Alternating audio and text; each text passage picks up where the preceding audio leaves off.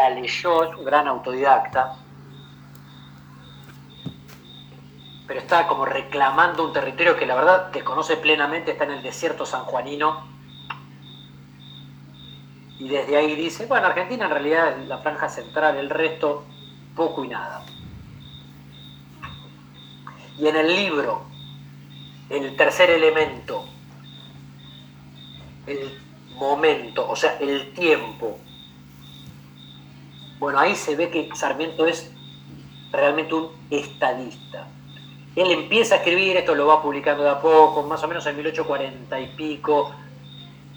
Se considera que 1845 es más o menos el año de publicación del libro, más o menos.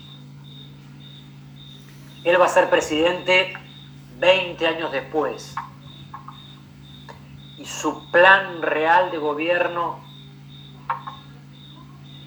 si bien, insisto, Mitre lo había hecho, Sarmiento lo puede hacer, Avellaneda lo continúa, su ministro Alberdi lo hace también, pero va a tener que esperar hasta Roca,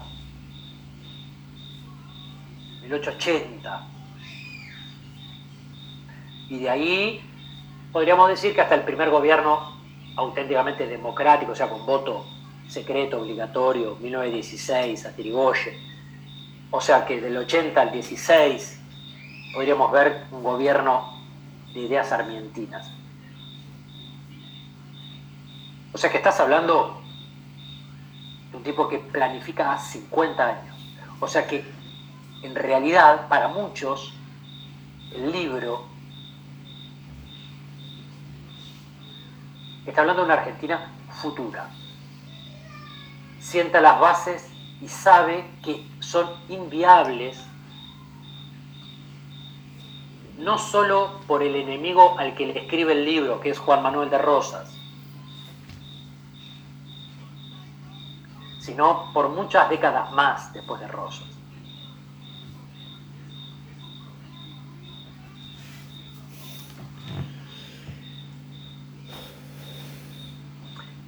El libro tiene algo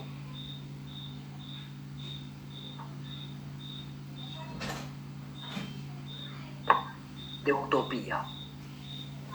Utopía en los términos de Sarmiento. Para otros será una distopía o caco-utopía, que es una utopía negativa. Disculpa, ¿cómo dijiste la utopía, utopía negativa? Caco-utopía o distopía. Ah, sí, distopía la conocía, pero la otra... Claro, si somos precisos con el lenguaje deberíamos decir que Tomás Moro, en el siglo XVI, inventa la palabra con la obra. No existe en griego clásico la palabra utopía, no existe. Pero, claro, en referencia a la obra de Moro, la isla que él imagina es mejor que Inglaterra, su patria. Entonces a todos nos quedó la idea de que utopía es mejor. Pero en realidad la palabra quiere decir no lugar, utopos, nada más. Para que sea mejor deberíamos tener que decir eutopía. Y para que sea peor que la realidad desde la cual se escribe, distopía, que eso es latín, este cuando, eh, muchas veces se mezcla latín y griego, ¿eh? no, no es nada raro pero si sos griego griego deberíamos decir caco-utopía. Caco-utopía es peor. Utopía es solamente escritura contrafacta, o sea, lugar inexistente, nada más. Por costumbre entendemos que utópico es mejor, pero por costumbre, porque la obra de Tomás Moro es, es mejor. Bueno, Sarmiento era un escritor de utopías, él tiene un librito cortito que se llama Argirópolis, también. En griego sería como la, polis argentina, digamos, Argirópolis, en donde imagina una Argentina ateniense, que tendría lugar en una isla del delta. Él estaba fascinado con el delta Por eso se va a vivir al delta en un tiempo. Todavía se conserva una casa. Si alguien alguna vez pudo ir, le hicieron ahora como una casita, digamos, de, acrílico o algo así, digamos, para conservar la, la histórica y al lado una reproducción que se puede visitar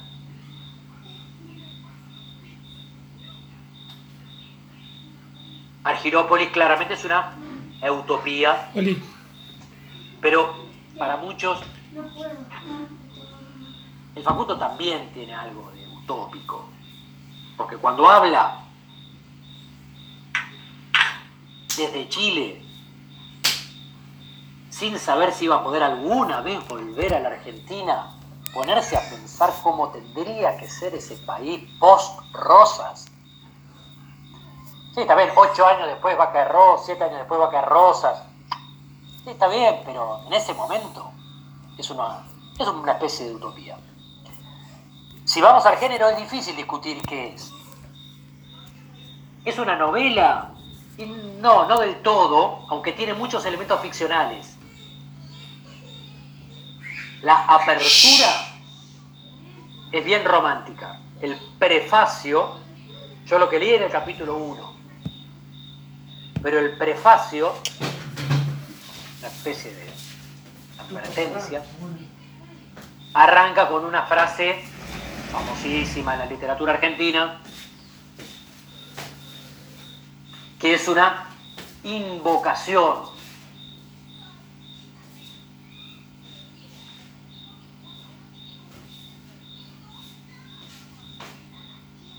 Esa invocación derrama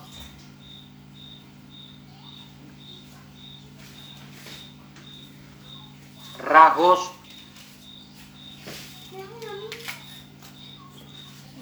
románticos.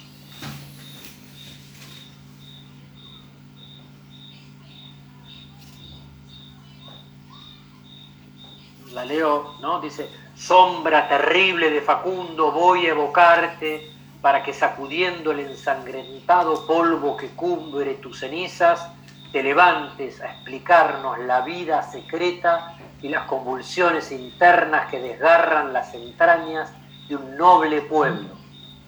Tú posees el secreto, revélanoslo. Diez años aún después de tu trágica muerte, el hombre de las ciudades y el gaucho de los llanos argentinos al tomar diversos senderos en el desierto, decían, no, no ha muerto, vive aún, él vendrá. Cierto, Facundo no ha muerto, está vivo en las tradiciones populares, en la política, en las revoluciones argentinas, en Rosas, su heredero, su complemento. Su alma ha pasado en este otro molde más acabado, más perfecto y lo que en él, y lo que en él era solo instinto, iniciación, tendencia, convirtióse en rosas, en sistema, efecto y fin. La naturaleza campestre, colonial y bárbara cambióse en esta metamorfosis en arte, en sistema y en política regular, capaz de presentarse a la faz del mundo como el modo de ser de un pueblo encarnado en un hombre que ha aspirado a tomar los aires de un genio que domina los acontecimientos, los hombres y las cosas. Facundo, provinciano bárbaro, valiente, audaz, fue reemplazado por Rosas, hijo de la culta Buenos Aires sin serlo él. Por Rosas, falso, corazón helado, espíritu calculador, que hace el mal sin pasión y organiza lentamente el despotismo con toda la inteligencia de un Maquiavelo. Tirano sin rival hoy en la tierra. ¿Por qué sus enemigos quieren disputarle el título de grande que le prodigan sus cortesanos? Sí, grande y muy grande es para gloria y vergüenza de su patria, porque se ha encontrado millares de seres degradados que se unzan a su carro para arrastrarlo por encima de cadáveres, también se hallan a millares las almas generosas que en 15 años de lid sangrienta no han desesperado de vencer al monstruo que nos propone el enigma de la organización política de la República. Un día vendrá el fin que lo resuelva. Y él, la esfinge argentino, mitad mujer por lo cobarde, mitad tigre por lo sanguinario, morirá sus plantas, dando a la Tebas del Plata el rango elevado que le toca entre las naciones del Nuevo Mundo. Como verán, no para de ganarse amigos, ¿no? Entre las mujeres, entre los varones, entre los seres humanos. Es un amor.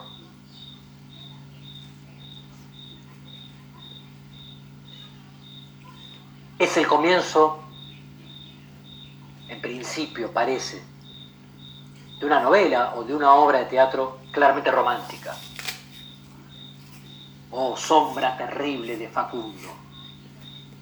David Viñas se la pasaba, cada vez que se la pasaba, pobre, cada vez que podía recitando esto. Hay un efecto shakespeariano, fanático de Shakespeare, fanático de Shakespeare.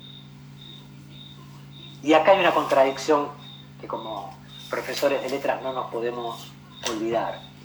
Un positivista, un determinista, fascinado por Shakespeare. Ustedes saben que Shakespeare tuvo un siglo de opacidad, que fue finales del 18, principios del 19. O sea, cuando el positivismo tuvo su momento de gloria. No, es para hacer un River Boca, pero a Cervantes, por ejemplo, no le pasó. Son contemporáneos ambos y siempre se lo leyó como autor humorístico, como autor eh, genio de la narración, ¿no? con sus tantos niveles de ficción, etc., eh, al mismo nivel. En cambio, eh, eh, Shakespeare declinó un poco, aunque a los británicos no les guste, porque claro, lo, lo consideraban en el momento del racionalismo demasiado irracional. Su mayor obra, Hamlet, tiene un punto que para el momento de Sarmiento era increíble, era inverosímil, era flojo. La sombra del padre de Hamlet apareciendo y diciéndole que lo habían matado, que su mujer y su hermano, eh, eh, era demasiado, ¿no? Era, era un mal autor. Bueno, claramente acá vemos que Sarmiento estaba fascinado por los fantasmas de Shakespeare, porque le habla a la sombra de Facundo, al fantasma de Facundo.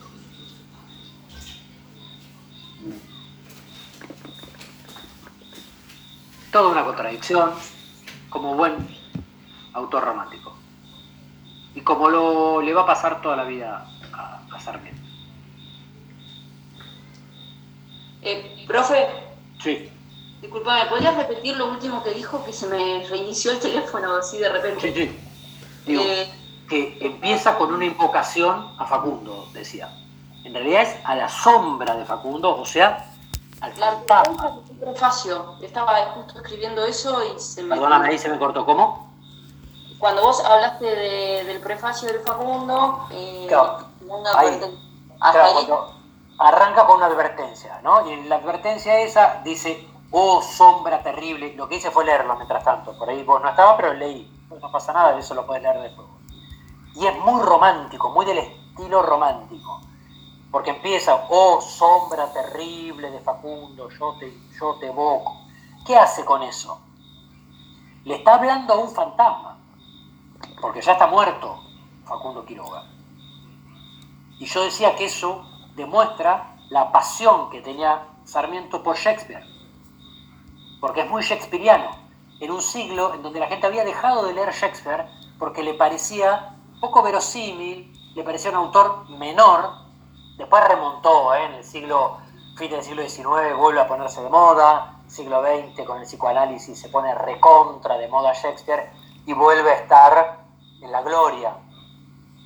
Pero en ese momento no, porque para un positivista, para un determinista, Parecía un autor de novelita rosa, Shakespeare.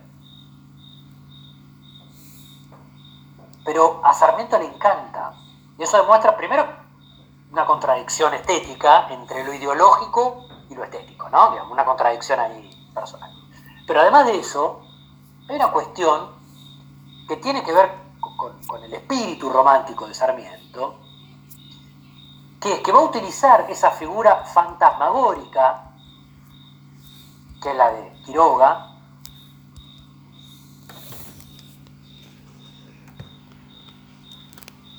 como lo hace Shakespeare. O sea, es una construcción bien literaria. No sé si se acuerdan de Hamlet, que la sombra del padre, o sea, el, fantasma del padre, es el que le dice a Hamlet, vengame, o sea, no puede quedar mi muerte así. Tu madre y mi hermano, o sea, tu tío y tu madre me mataron, me tiraron veneno en la oreja. Profe, ¿le hago una consulta? Sí.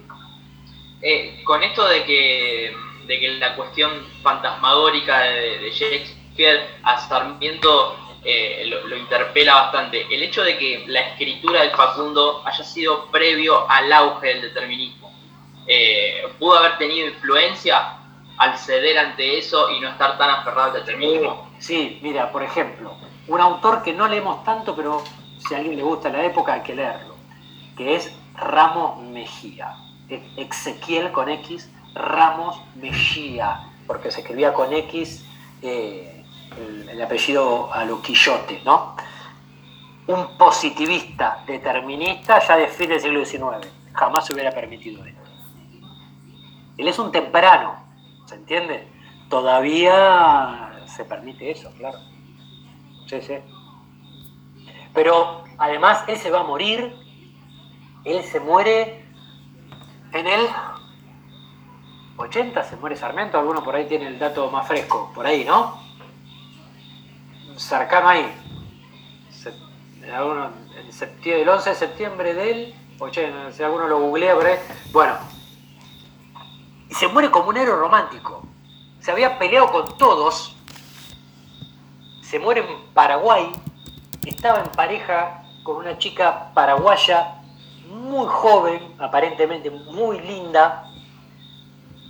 La foto típica del viejo, que justo no es ninguna de las que tengo acá en el libro, la típica que vemos de Sarmiento que está leyendo en la cama, esa se la sacaron como, era las viejas fotos tipo daguerrotipo. 88, gracias, en el 88. Fíjate, ahí ya estamos en pleno, pleno positivismo. Era un espíritu romántico, se había peleado con todos.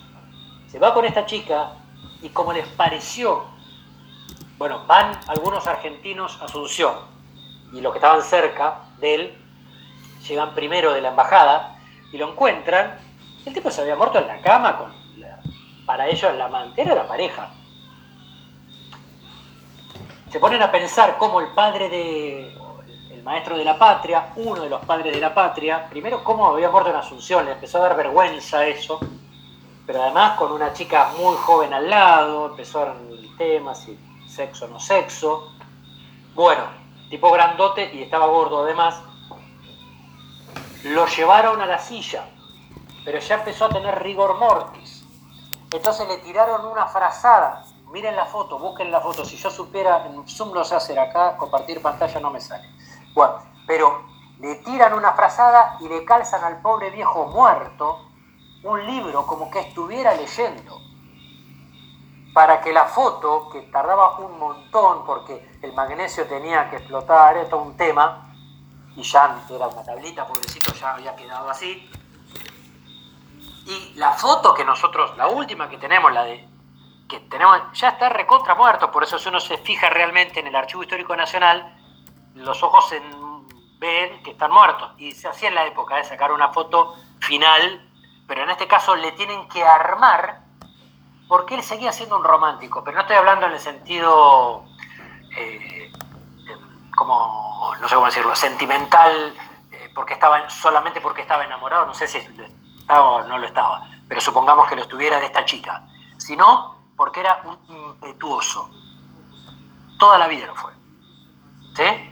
Termina con una chica joven en Paraguay porque estaba peleado con toda la dirigencia argentina, no le importó nada el que dirán, siempre tuvo todos hijos extramatrimoniales, reconoció solo uno, que además tuvo una muerte trágica. Eh, eh, entonces, claramente lo ayudó a haber nacido y haber escrito el libro antes de que el determinismo llegue a su cúspide.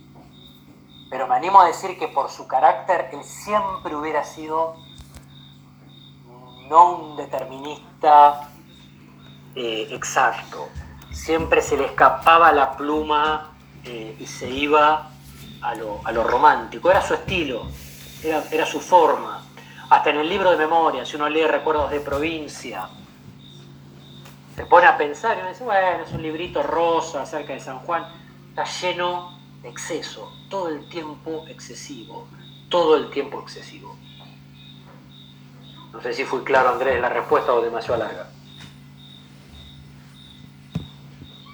Sí, sí, sí, profe. Y esa figura literaria de tomar a la sombra, al fantasma que pide venganza, es lo que permite establecer una especie de paralelismo entre Hamlet y Facundo. ¿Por qué? Porque la sombra de Facundo acusa a Rosas, como la sombra del padre de Hamlet acusa a la madre y al tío. Recuerden que históricamente la muerte de Facundo en Barranca Yaco todos señalaron a Rosas, pero no se pudo demostrar que fuera Rosas. Sarmiento en todo el libro lo que trata de establecer es no solo la culpabilidad política, sino también material del asesinato, la participación de los soldados, caudillo.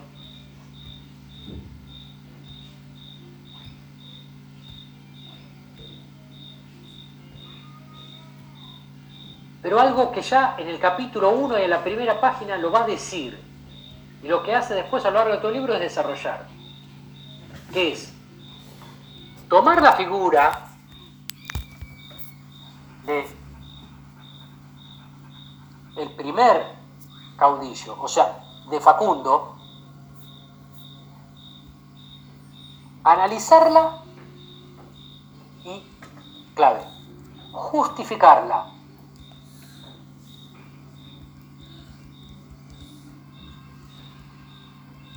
para generar una asimetría con Rosas. Si uno avanza en el libro, lo que dice es con la mirada determinista, Facundo es producto de su raza, de su medio y de su momento. Facundo no puede ser otra cosa que el tigre de los llanos. Es el apodo que tiene, ¿no? Los llanos es el sur de La Rioja, zona desértica, estéril,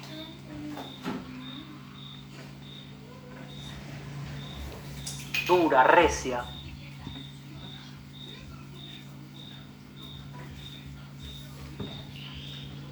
Ese paisaje genera esa gente. El tiempo histórico que le toca vivir genera esa gente. Facundo no es otra cosa que un gaucho. Y ahí voy a meterme con fierro una mezcla. Hasta puede tener sangre negra. ¿Qué se puede esperar? Esto.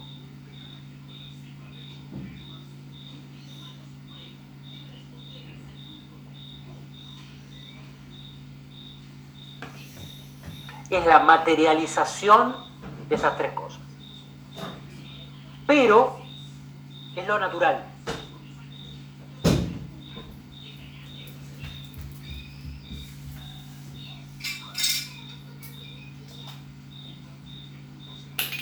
O sea que cuando te va contando, parece que lo está atacando, pero en el fondo está salvando al tigre de los llanos.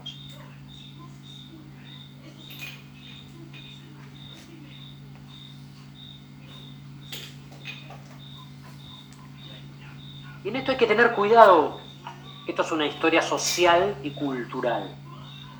En la Argentina,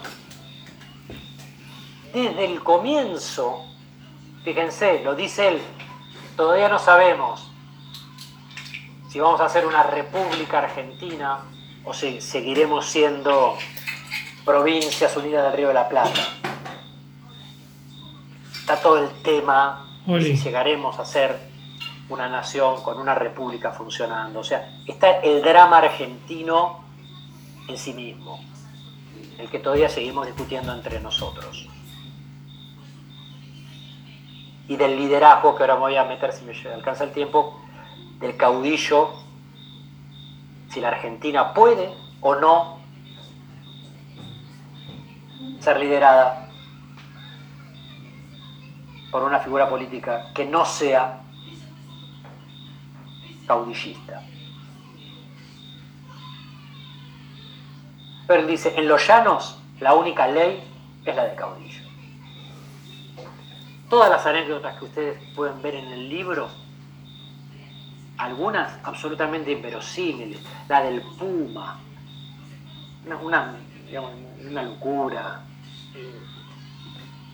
la soncera que Facundo corre, se sube a un árbol hasta que llegan unos gauchos amigos, lo enlazan el puma que quedó abajo, y cuando baja lo mata a golpes. El puma lo, primero que hace es subir al árbol. De hecho, para matar a un puma habitualmente se lo empaca de esa manera, o sea, con los perros se lo largás, los pumas suben al árbol y de ahí le tiran. Con lo cual es inverosímil que se haya salvado de esa manera, pero no importa. Todo sirve para demostrar que es un hombre que vive como un animal más. Se lo animaliza. La cara, cuando lo describe, hay un carácter determinista.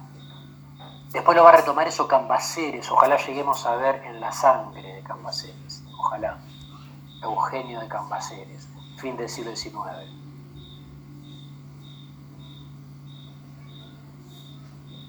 La frente poco ancha, mucho pelo en la cara, el color de la piel. Todo eso para él eran rasgos que hablaban de un nivel de inteligencia y de una conducta humana. La fisonomía y la conducta. Lo fenotípico, o sea, lo que se ve de afuera, y la moral. David, a eso trataba de llegar, me pasa que me pongo nervioso, no, no llego. César el Hombroso desarrolló en estos momentos una teoría criminalística. Me vas a decir, eso no es ciencia. ¿Que no es ciencia?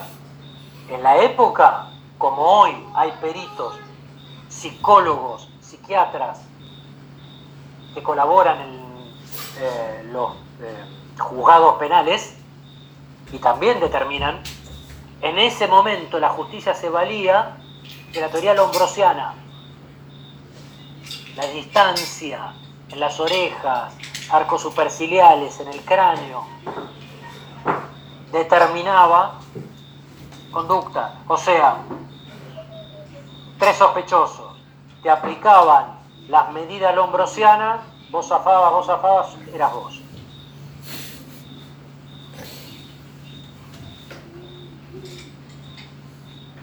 Yo no, no, no, hubiera zafado. Yo una vez tuve la suerte de estar en la cárcel de Ushuaia y me paré al lado porque siempre tuve miedo. eh, hay, hay, como una estatua de tamaño natural del petiso orejudo, uno, uno de los asesinos terribles de, de la Argentina. Primero que soy un poquito más alto y tengo rasgos muy similares, pero no, no tanto, no tanto, me di cuenta que no, no es tan así. tipo terrible, mató hasta el gato ahí, te lo mataron ahí, o sea, una porquería de tipo. Eh, pero bueno, digo esto, gente muy cercana a mí psicóloga, así que lo digo con todo el respeto del mundo, pero hoy tomamos como ciencia la psicología quizás 200 años, o se confirma lo que yo estoy diciendo es una brutalidad, o quizá, insisto, recuerdan, no sé si ya vieron, no, porque todavía no tuvieron ninguna de las materias cercanas a epistemología, Kuhn insiste en su estructura de las revoluciones científicas que todo paradigma cae, todo paradigma cae. Estamos en un paradigma. El positivismo fue un paradigma, fue una manera de ver el mundo. Entonces no tenía ninguna duda que estaban haciendo ciencia. Cuando él describe, para él es científico. Y ahí voy. Cuando describe a Rosas, usa la palabra depravado. ¿Por qué? Porque es un individuo que no tiene ni el medio, ni la raza, ni el momento para hacer lo que hace. Escucha, no lo dije mal, lo dije bien. Para ser, esencial, para ser lo que hace, acciones.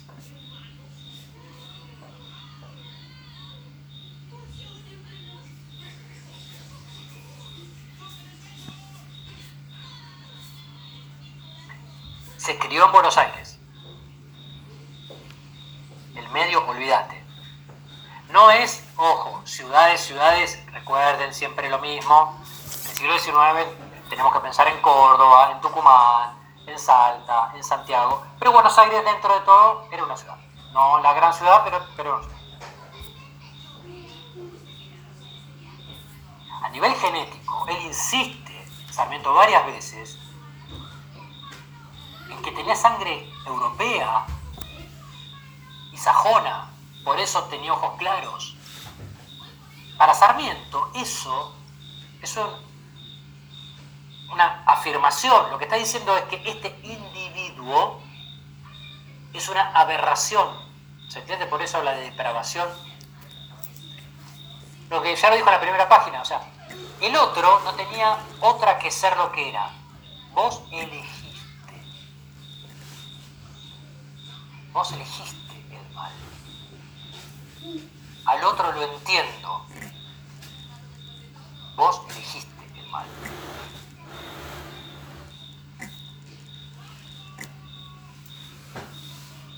Por eso se encarniza con la figura de Rosas. Porque Rosas encarna el mal. El mal es elegir voluntariamente lo opuesto al bien. Es más, Sarmiento cuenta, y tenemos otros datos que parecen confirmarlo, que cuando Rosas llama, Rosas era un gran político, eso nadie lo puede dudar, fue conquistando a todos los caudillos. Cuando lo llama a, a, perdón, a Quiroga y lo tiene bastante tiempo en Buenos Aires, Quiroga, dice Sarmiento, se cortó las patillas se desafeitó un poco más. Se empezó a vestir de otra forma. O sea, para Sarmiento, reacciona al medio. Dice, ¿te das cuenta que era un individuo noble? O sea, vos le civilización y elegía la civilización, abandonaba la barbarie.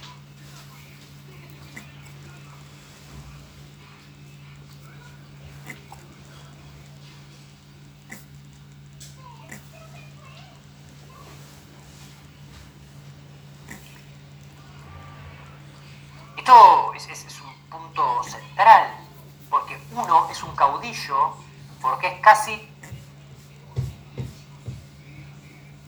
etimológicamente un caudillo.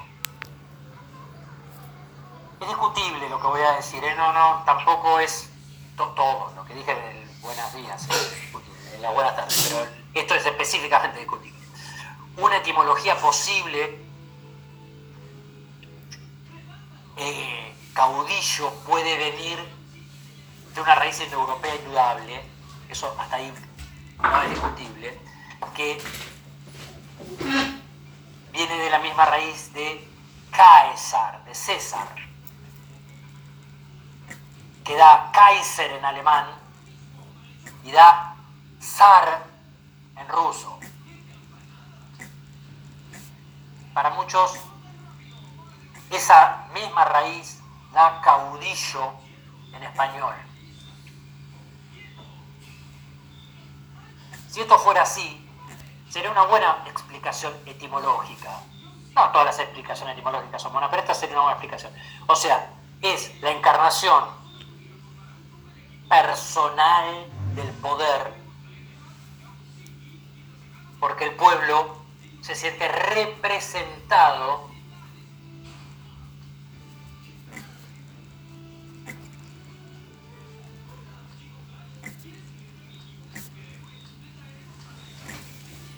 más allá de logos, o sea, más allá de lo racional, más allá de la palabra.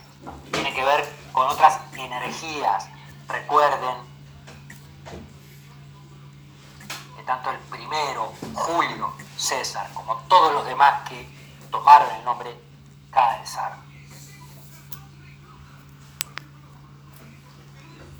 se sintieron poseedores de una conexión con su pueblo. hay una relación, y el Kaiser con el Volk, con el pueblo en alemán, hay una relación entre pueblo y líder.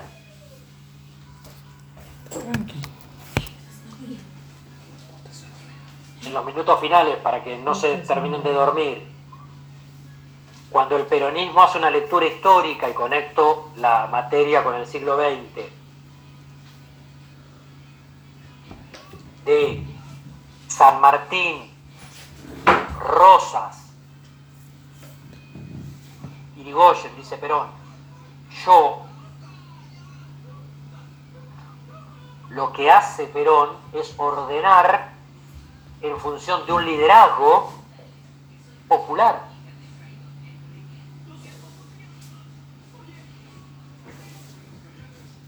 Ahora, no, no es que me cito, pero lo cito a Sarmiento, cuando él piensa en caudillo,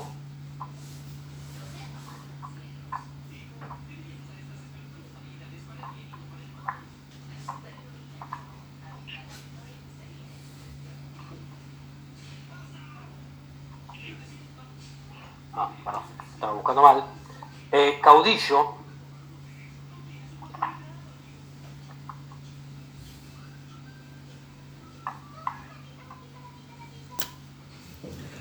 dice, en todas las circunstancias de la vida, las muchedumbres humanas no salvan en las situaciones difíciles, sino por la dirección inteligente impresa a sus movimientos por sus caudillos. Un general salva a un ejército, un capitán de buque su tripulación de la muerte inevitable. La masa es impotente para dirigirse a sí misma en un peligro. Ella se obstruye, se entrechoca, se neutraliza. Una palabra de dirección la somete, la guía, la reprime y la conduce. Por lo tanto, en un sentido, él está a favor del caudillo. Él dice, sin dirección, no hay. Eso lo dijo en 1864. ¿Cuándo dice eso? Cuando está en el poder cuando él está próximo a liderar. Ahora, mirá que había dicho, cómo había definido caudillo en el Facundo, en 1845. Mirá, el cuchillo, a más de un arma, es un instrumento que le sirve para todas sus ocupaciones. No puede vivir sin él. Es como la trompa del elefante. su brazo, su mano, su dedo, su todo. El hombre de la plebe de los demás países toma el cuchillo para matar y mata. El gaucho argentino lo desenvaina para pelear y hiere solamente. Es preciso que esté muy borracho. Es preciso que tenga instintos verdaderamente malos o rencores muy profundos para que atente contra la vida de su adversario.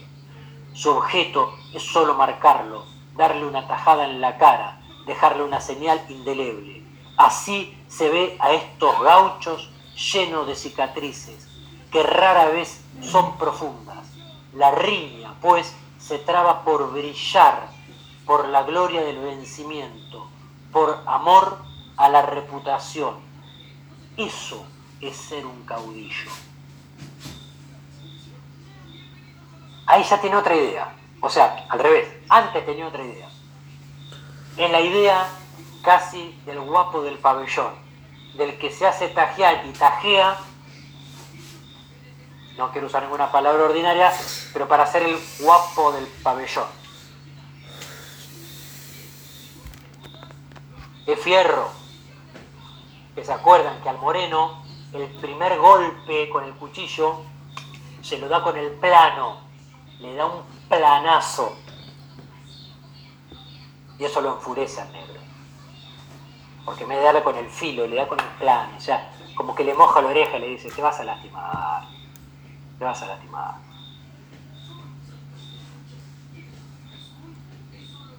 También va a decir en el Martín Fierro, el caudillo argentino es un Mahoma que pudiera a su antojo cambiar la religión dominante y forjar una nueva.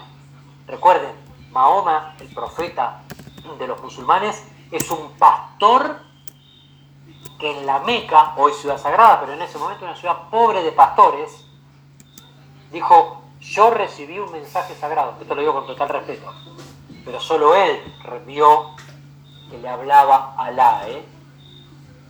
Solo él. Toda la mala intención tiene este texto. Tiene todos los poderes. Su injusticia es una desgracia para su víctima, pero no un abuso de su parte, porque él puede ser injusto.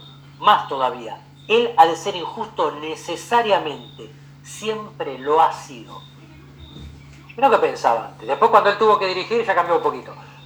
Ya bueno, la gente sola sin una dirección necesita Pero lo que él dice es que este caudillo porteño, Rosas, es malo. Porque él desde Buenos Aires no tendría que ser un caudillo, tendría que ser un líder que dicte una constitución, una palabra escrita, y que la ley sea para todos. Es a eso lo que le responde Hernández. La ley por más que esté escrita como la ley de Levas, después se usa en contra del que no sabe leer, o del pobre, o del que sabe leer pero no tiene la plata para el abogado. Cuando hay inequidad, la ley por la ley misma no soluciona nada. Dice Hernández que según Borges era un simple peón rosista, le dice Borges.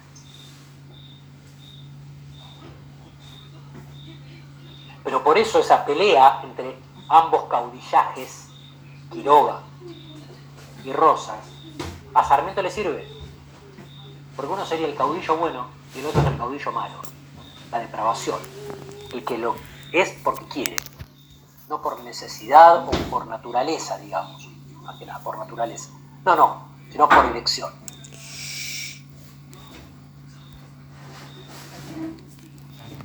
Finalmente el libro podría verse entonces como un ensayo, y un ensayo acerca del poder en la Argentina.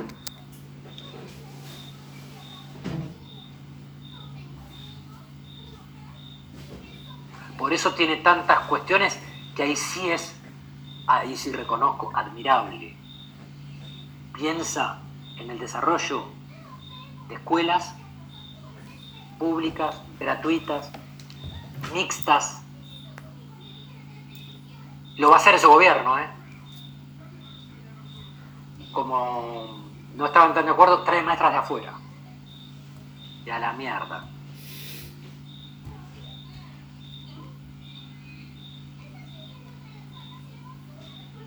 No, porque está claro, quien tenía el poder en ese caso de la educación, la, la Iglesia Católica. Entonces trae, a propósito, maestras protestantes, increíble.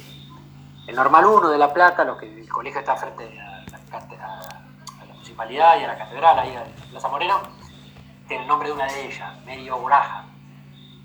Muchos insisten que fue incluso amante de Sarmiento Medio Graham. Bueno, más allá de eso.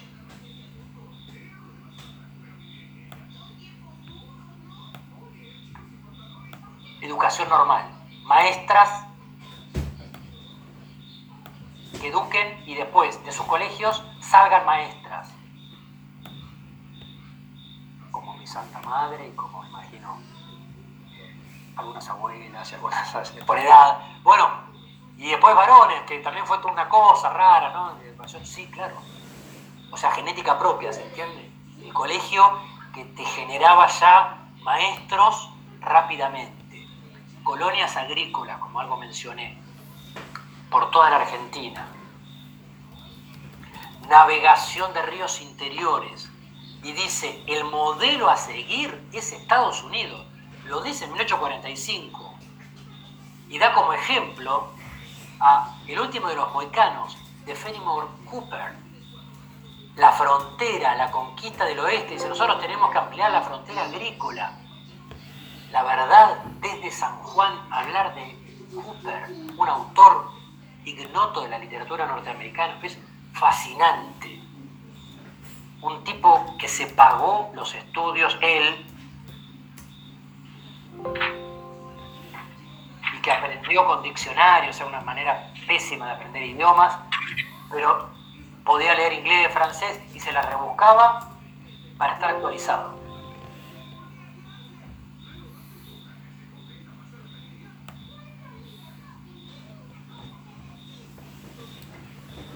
O sea que también en ese ensayo sobre el poder, él propone no solo cuestionar los liderazgos, sino que hay acciones de gobierno.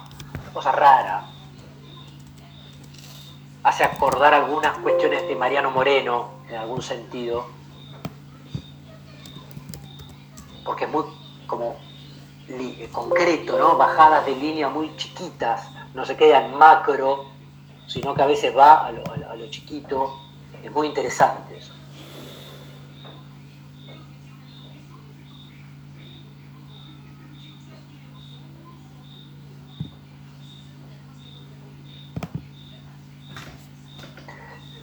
El libro va a terminar siendo uno de los ejes sobre los cuales se discute la literatura argentina, no solo porque Hernández le vaya a contestar con un antihéroe sarmientino, con un forajido que elige la barbarie o la otra civilización, como quieras verlo desde la mirada de Hernández. Más allá de eso, el libro es un eje de la literatura argentina porque mantiene una vigencia que creo que eso es indiscutible. El título, tenemos que ser precisos, es Facundo o, eso es muy propio del romanticismo, civilización y barbarie. Cuidado, ¿eh? porque a veces lo decimos mal. Civilización o barbarie. No, no, eso cambia el sentido. La oposición está en el símbolo, que es Facundo, u otra manera de decirlo. ¿no? La otra manera, más analítica, es civilización y barbarie. Ambas cosas. Esa es la Argentina. La Argentina es Facundo Quiroga. O te lo digo de otra manera. La Argentina es civilización y barbarie. Hay una convivencia y hay una definición constante de estos dos conceptos y una interpelación, o sea, que es la civilización que la barbarie, en eso va a ser genial el aporte de Hernández, pues va a dar vuelta a la torta y va a decir al revés, para mí civilización es lo que vos llamás barbarie.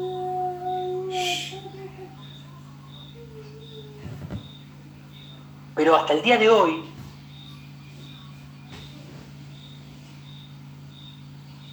seguimos, le ponemos otros nombres, le ponemos grieta, le ponemos otros nombres. Y no es que antes no hubiera existido, porque ya sabemos que este, esta concepción binaria estuvo desde la primera fundación de Buenos Aires. La primera fundación de Buenos Aires, en la de Pedro de Mendoza, hubo dos bandos claros entre los que quisieron quedarse y los que se querían ir, los que dijeron que esto no era una tierra habitable en el fuente de Santa María de los Buenos Aires, y se querían ir rápidamente, y los que quisieron resistir hasta que finalmente se tuvieron que ir. La primera junta entre Moreno y Saavedra, unitarios y federales, ahí lo enrolamos a Sarmiento, radicales y conservadores, peronistas, antiperonistas.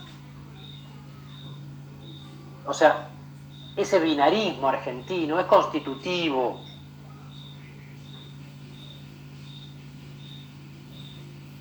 Uno de los ensayistas de indagación nacional que sostiene esto es Ezequiel Martínez Estrada. Es un rasgo permanente en la idiosincrasia argentina alguien que murió en el siglo XX, o sea, que no, vio los últimos eh, antagonismos. Dentro del propio peronismo podemos establecer antagonismos, dentro del propio ejército argentino tuvimos conflictos entre azules y colorados. O sea, casi que no hay, no hay argentinos sin antagonismo. Me van a decir, esto ocurre en todos los países.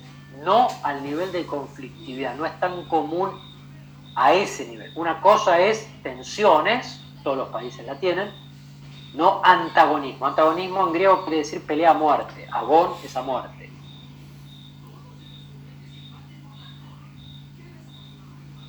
Entonces, ¿por qué? ¿Qué implica el agonismo argentino? Agonismo argentino. Y que para que yo exista vos tenés que morir. E-, ese es el problema. Entonces, si para el anticá para que viva tiene que morir el K, pequeño, pequeño problemita.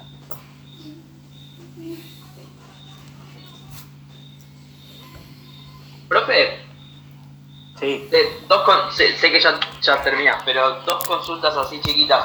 Pues, una con, con, con, esto del antagonismo. Puede ser que no solo esté ese hecho de eh, yo necesito estar, no, necesito que vos mueras para yo estar, pero no, hay, no se produce también una idea de necesito que vos estés también para que yo esté, porque no tengo identificación si vos no estás. Esto es lo que hace imposible a veces analizar a la Argentina. Eh, en alguna época daba solo un seminario de identidad en la universidad yo. ¿Y cuál es el problema? Que uno de los procesos por los cuales todo país necesita identificación es justamente el de la oposición o sea, yo no soy vos. Eso ocurre siempre. En la Argentina este antagonismo tan fuerte ha hecho que los grupos que dicen tener identidad tienen la llamada identidad negativa, que es que cuando eh, Eliseo Verón habla de significante vacío, ¿no? O sea, muchos se manejan a sí mismos como significantes vacíos. O sea, sí, yo en el fondo no sé bien quién soy. Sé que no soy el otro, pero a su vez necesito que el otro deje de existir, con lo cual automáticamente implicaría mi inexistencia. ¿Se, entiende lo que digo? O sea, ¿por qué? Porque yo soy tan River Boca, perdón, pero un ejemplo papo. Pero yo no sé qué quiere decir Boca. Yo sé que no soy River, no soy gallina, no soy de Núñez, no soy, qué sé yo, de clase alta, que supuestamente son los de River, qué sé yo pero no sabes qué es ser de boca. Pero vos sabés que tenés que anular y extinguir al bostero. Suponete que tenés éxito, en el mejor de los casos. Si llegaras a tener éxito, esto te pondría en una situación terrible, que es quedarte en un país sin el otro y sin saber quién sos vos. Por eso, para algunos ensayistas, Argentina y Sarmiento tiene una mirada no tan negativa, pero a partir de Sarmiento la línea liberal ensayística empieza a ser cada vez más oscura. Eh, Martínez Estrada eh, es un buen ejemplo, Víctor Mazú no tanto, eh, pero Abel Pose regularmente, depende del libro. bueno, y algún otro que podríamos mencionar, hablan de la posibilidad de un Estado fallido. O sea que Argentina este territorio que Sarmiento dijo que quedó entre los Andes chilenos, el Atlántico y el norte extranjero, nunca llega a ser una nación. Cuidado que en 200 años, un poquito más que llevamos, muchos países del mundo han tenido intentos de organizar cultural y políticamente una nación y no han llegado a hacerlo. A nosotros nos parece imposible porque tenemos la camiseta puesta, digamos. Pero cuidado, que en la historia universal, dos siglos, no pasa nada y han sido desmembrados, se han partido, han sido absorbidos por otro, se han eh, quebrado, digamos. No hace falta más que mirar mapas históricos para saber que ciertos conglomerados tuvieron existencia de tres, cuatro, cinco, sí, no funcionaron. tuvieron que romper. ¿Por qué? Porque no hubo eh, lo que los eh, constitucionalistas llaman ánimo societatis, o sea, un ánimo de bien común, de sociedad, de ideas del otro. Y un punto, generalmente, lamentablemente, con guerra de por medio, pero se termina rompiendo. Los Balcanes, por ejemplo, en Europa es un ejemplo clarísimo, tanto que pasa a ser casi un adjetivo, balcanizaciones, hoy por hoy en castellano un, adjetivo. Asia Central otro. Y no hablo por la Unión Soviética, mucho antes de la Unión Soviética también. No, no, son, Profe, una pregunta. Culturas inestables, digamos, de alguna manera. Para, para juntar lo del caudillo, ¿no? y que pones justo este, este ejemplo, el de los Balcanes, en la figura de Tito, ¿no? Digo, de cómo se necesita, en cierta manera, digo, no es que se le legitime todo, pero digo, tiene una fuerza que es innegable esa figura del caudillo. Para, para muchísima gente, y, cada vez que doy el texto, siempre lo planteo en esos términos, porque es una lectura absolutamente válida y validera también en términos políticos, el gran error de Sarmiento es no entender, por eso hablo de la raíz etimológica, la naturaleza del pueblo argentino.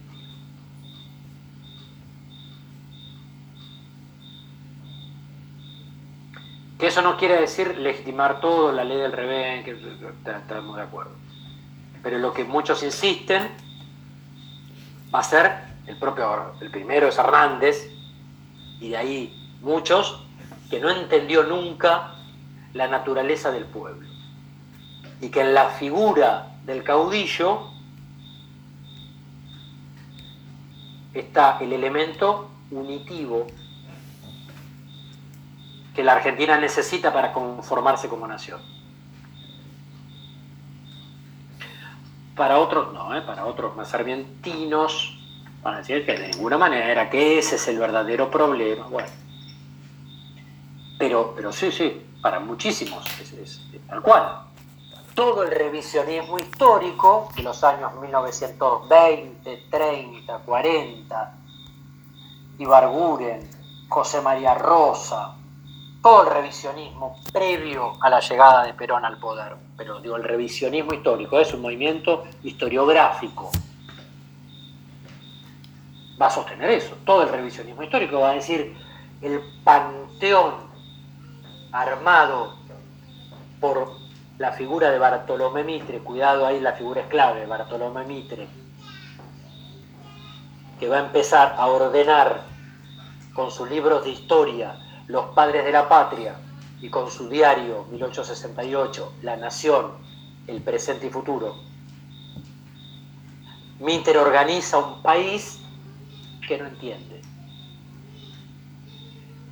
¿Mm? Mitre, clave,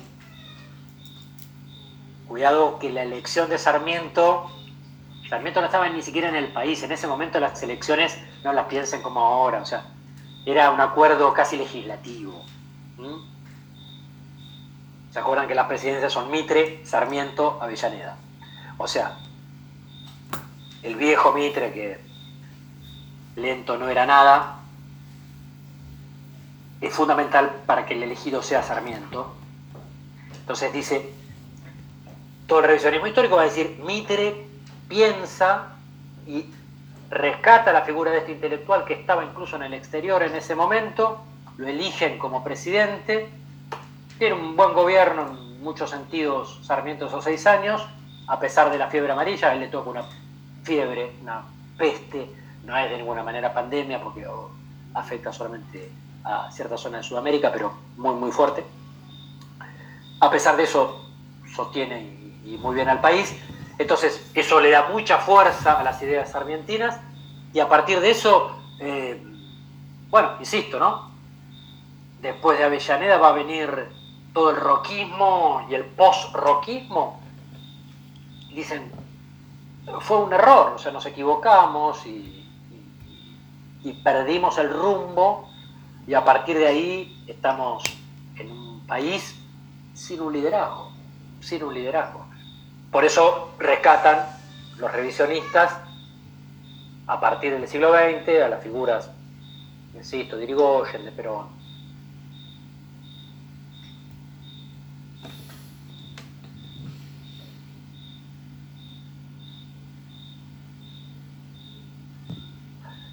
Para cerrar, un libro de una complejidad que no lo agota ni una clase obviamente, ni siquiera un curso de un año, pero sí que yo creo que vale la pena leer. ¿Qué propongo que leamos? El primer capítulo.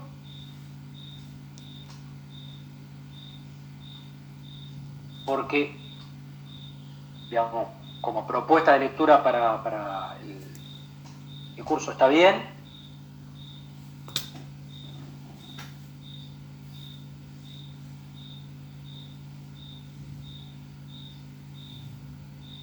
y que lo podamos ver en esa proyección. ¿Por qué? Porque es un libro que tiende a desbordar en otras obras. Es un libro que ha tenido injerencia en la política, en la literatura,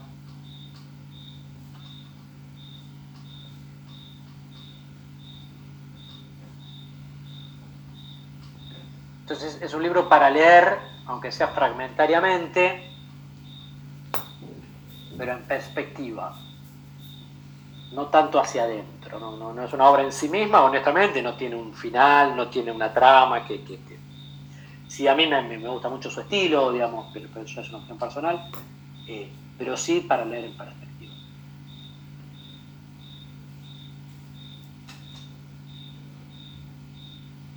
Bien. Lo que propongo es, eh, yo de acá hasta la última semana de clase, como les decía, yo propongo los encuentros estos para los que puedan, pero yo voy a poner una, una, guía de lectura o algo por el estilo para aquellos que no puedan conectarse en, en, eh, en el aula, digamos, virtual, ahí del Classroom, para que puedan tener una conexión con los textos más allá de lo que se pueda decir acá en clase. Em, yo voy a trabajar el autor que voy a colgar. ¿Qué quiere decir esto? Que por ahí, si les parece a ustedes, esperen un poco a la clase, que por ahí algo de lo que se dice en la clase les puede llegar a servir para tomar alguna punta y, escribir. Eh, y sería el último texto que entraría, porque claro, la clase que viene es 26, no, a ver, 19, 17, sí, no, 18 y 25, ¿no? Nos toca el jueves 25. Eh, es la última que entraría eh, el último autor, la última obra que entraría dentro de los posibles para elegir para ese parcialito antes de vacaciones. Con lo cual, yo les diría que esperen a que yo cuelgue el autor y que dé la clase para elegir el tema de parcial. Salvo que ya les guste mucho un autor.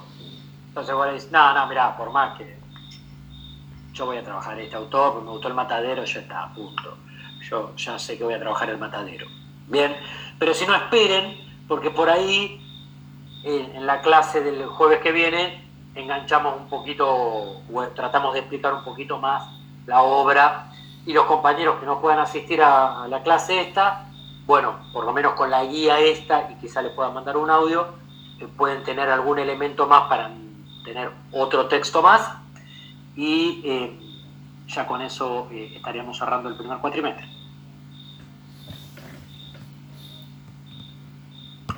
Bien. Bien. Una pregunta, profe. Viste que mm, el jueves pasado habíamos hablado de si se podía hacer una grabación, pero bueno, que por esta aplicación no se puede. No la encontré. Eh, si se graban los audios de la clase, ¿vos tenés algún inconveniente como para hacérselo llegar? No, no, no, no, para nada, ninguno. Ah. Incluso los chicos siempre lo que hicieron fue grabar las clases reales, digamos, las presenciales. Genial. siempre. Listo, genial. Esto que circule, por ahí sirve. Bien. Buena idea. Bueno, que tengan muy buena semana que descansen. Ya es tarde. Igualmente, hasta luego. Nos vemos. Chao, nos vemos. Chao, nos vemos.